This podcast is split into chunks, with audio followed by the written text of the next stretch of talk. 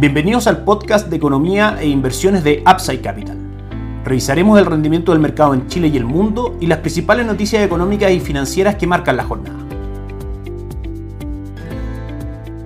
Muy buenos días, ¿cómo están ustedes? Jueves 9 de marzo de 2023, soy Ramiro Galeano, fundador de Upside Capital. Les doy la bienvenida a otra edición más de mercados en Upside Capital. Recordamos que ayer se dio a conocer la inflación del mes de febrero, que marcó una caída del 0.1%, cifra por debajo de las expectativas del mercado que estaban situadas en un crecimiento de la inflación del 0.2 al 0.3% durante el segundo mes del año. Es una buena noticia porque la inflación se ubica finalmente su medición de 12 meses en el 11.9% desde el 12.3% en su medición anual al mes de enero. Finalmente, si uno se fija en las perspectivas inflacionarias para este año, al mes de diciembre se sitúan alrededor del 5.5% y eventualmente podemos ver que lo más probable es que tengamos una caída en la inflación sostenida durante este año 2023. Eso permite que el Banco Central, aparentemente en el mes de junio, según las proyecciones de mercado, comience a rebajar su tasa de política monetaria y eso también arrastra la baja a las tasas de mercado y a las tasas de descuento de los bonos, que se mueven a la inversa del valor de los bonos. Si es que tenemos caída en las tasas de descuento, vamos a tener mayor valor en los bonos que componen a su vez los fondos mutuos de renta fija que nosotros recomendamos. Nuestra estrategia de renta fija está basada en el fondo Itaú Dinámico, un fondo muy diversificado entre peso y UF, con un reglamento bastante flexible que permite responder de buena manera a los vaivenes del mercado de renta fija local. Tuvo un 12% de retorno durante el año pasado, este año ya lleva un 1.7% y diversificamos por supuesto la estrategia a través de otros fondos como ahorro UF, la reenvía al ahorro estratégico, Compass deuda chilena, también algunos fondos de principal como deuda mediano plazo, deuda mediano plazo UF, son parte de nuestra recomendación de inversión y son fondos que están disponibles para conformar estrategias de inversión para nuestros clientes. Pasamos a revisar las cotizaciones.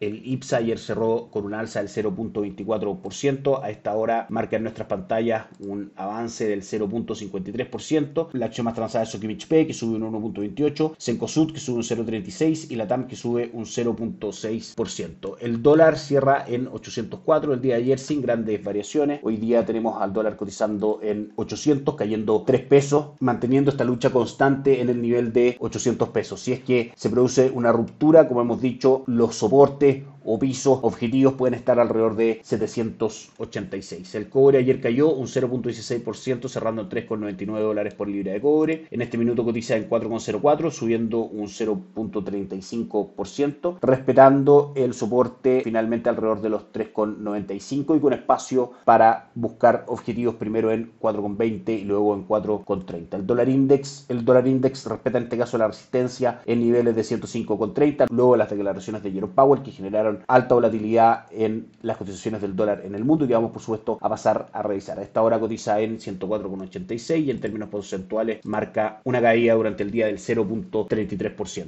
Wall Street tuvo ayer una jornada mixta con el Dow Jones cayendo un 0.18, el S&P 500 arriba un 0.14 y el Nasdaq subiendo también un 0.4%.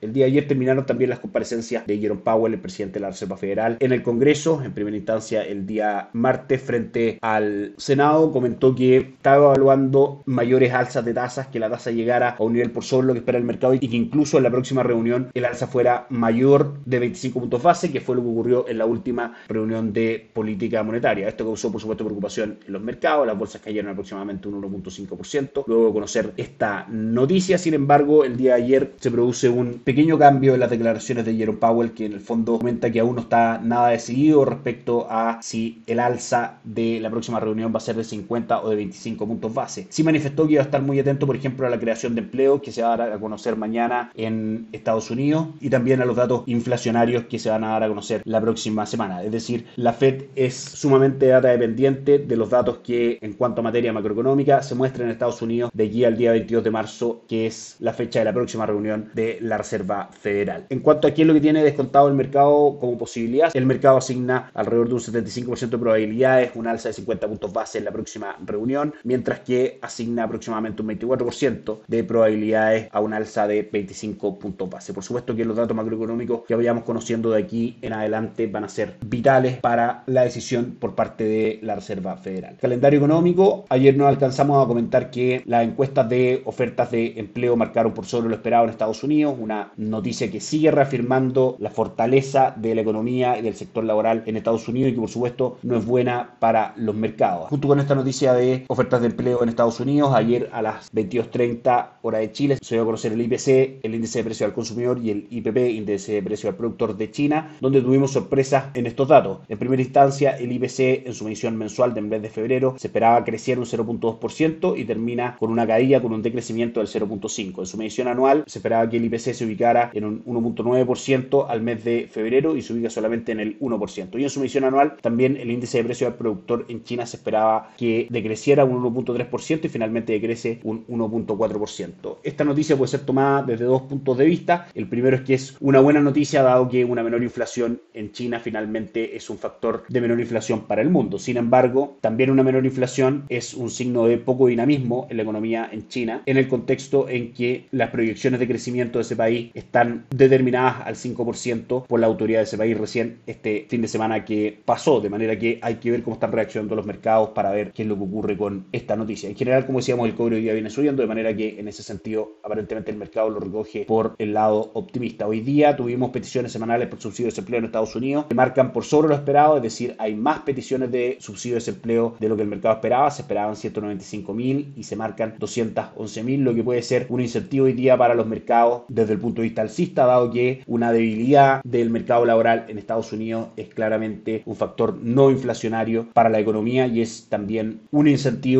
para la Reserva Federal para que el alza de la próxima reunión sea solamente 25 puntos base. Sin lugar a duda que claramente la inflación que se va a conocer la próxima semana y la creación de empleo el día de mañana van a ser datos mucho más relevantes que esta cifra de peticiones semanales por subsidio de desempleo, pero se ve digamos como una buena noticia para los mercados. Por último, vamos a ver lo que ocurre en las cotizaciones. El Hansen de Hong Kong cae un 0.63, el índice de Shanghai cae un 0.22, lo que puede ser una respuesta negativa a los datos de inflación que mencionamos desde China. El líquido 125 avanza un 0.63. En Europa tenemos una jornada negativa con el Eurostock 600 cayendo un 0.25 y el DAX alemán cayendo un 0.2. Y por último Estados Unidos, que aún no comienza sus cotizaciones a través de las cotizaciones de su índice futuro, podemos ver que aparentemente va a ser un buen día con el Dow Jones y el S&P 500 subiendo un 0.28 y el Nasdaq subiendo un 0.29%. Eso es todo por hoy, que estén muy bien, nos encontramos mañana. Chao, chao. Gracias por escuchar el podcast de Economía e Inversiones de Upside Capital.